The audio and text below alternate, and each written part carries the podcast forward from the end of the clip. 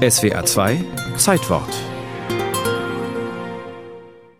Kein Papst des 20. Jahrhunderts ist so umstritten wie Pius XII., jener Pontifex, dem immer wieder vorgeworfen wird, in der Zeit des Nationalsozialismus nicht laut und deutlich genug seine moralische Stimme erhoben zu haben gegen die grausame Verfolgung der Juden, gegen die militärische Aggression des Hitlerregimes.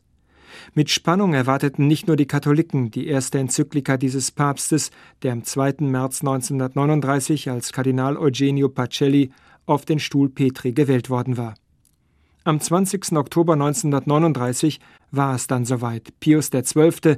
wandte sich mit seiner ersten Enzyklika unter dem Stichwort Summi Pontificatus über die Würde und Bürde des höchsten Hirtenamtes an die Weltöffentlichkeit. Der Zeitpunkt war von höchster Brisanz, denn der Friede in Europa stand auf dem Spiel. Hitler hatte am 1. September 1939 Polen angegriffen.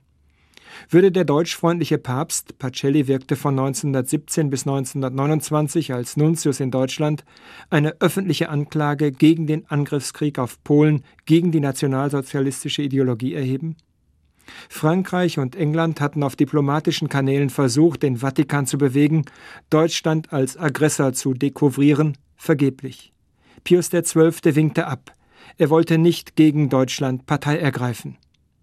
Die Enttäuschung über die erste Enzyklika überwog. Zwar bekundete der Papst sein Mitgefühl und seine Sorge für alle Völker, die mit in den tragischen Abgrund des Krieges hinabgerissen waren, nahm jedoch keinerlei Bezug auf den deutschen Angriffskrieg. Der Heilige Vater sprach zwar von dem so wörtlich entsetzlichen Kriegssturm, der über Polen rast, doch letztlich blieb sein Schreiben wortreich und unverbindlich, so wenn er zum Beispiel eher schwulstig bekannte, die Feder will uns entsinken, wenn wir an das abgrundtiefe Leid unzähliger Menschen denken, denen gestern noch am heimischen Herd der Sonnenschein eines bescheidenen Glücks leuchtete.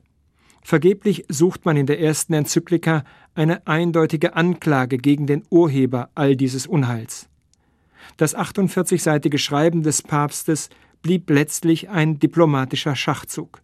Pius XII. beklagte zwar die Vergötterung der Gewalt, die so wörtlich das friedliche Zusammenleben schwierig macht, aber das konnte ebenso gut die russische wie die deutsche Regierung, den Bolschewismus wie den Nationalsozialismus betreffen.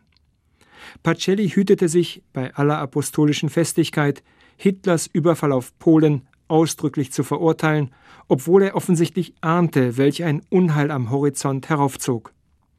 Statt auf die moralische Autorität des Papstamtes zu setzen, verweist Pius XII. auf die Wunderkraft der Gottesmutter.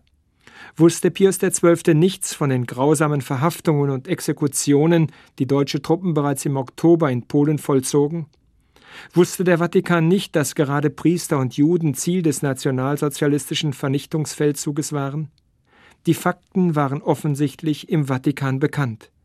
Doch der Heilige Stuhl dachte taktisch, agierte politisch. Pius XII. hoffte, als diplomatischer Friedensvermittler tätig werden zu können, ein Traum, der spätestens Mitte 1940 zerplatzte. Es spricht für sich, dass die erste Enzyklika vom 20. Oktober 1939 nur von wenigen deutschen Kanzeln verlesen wurde. Für den Historiker John Conway liegt der Grund auf der Hand.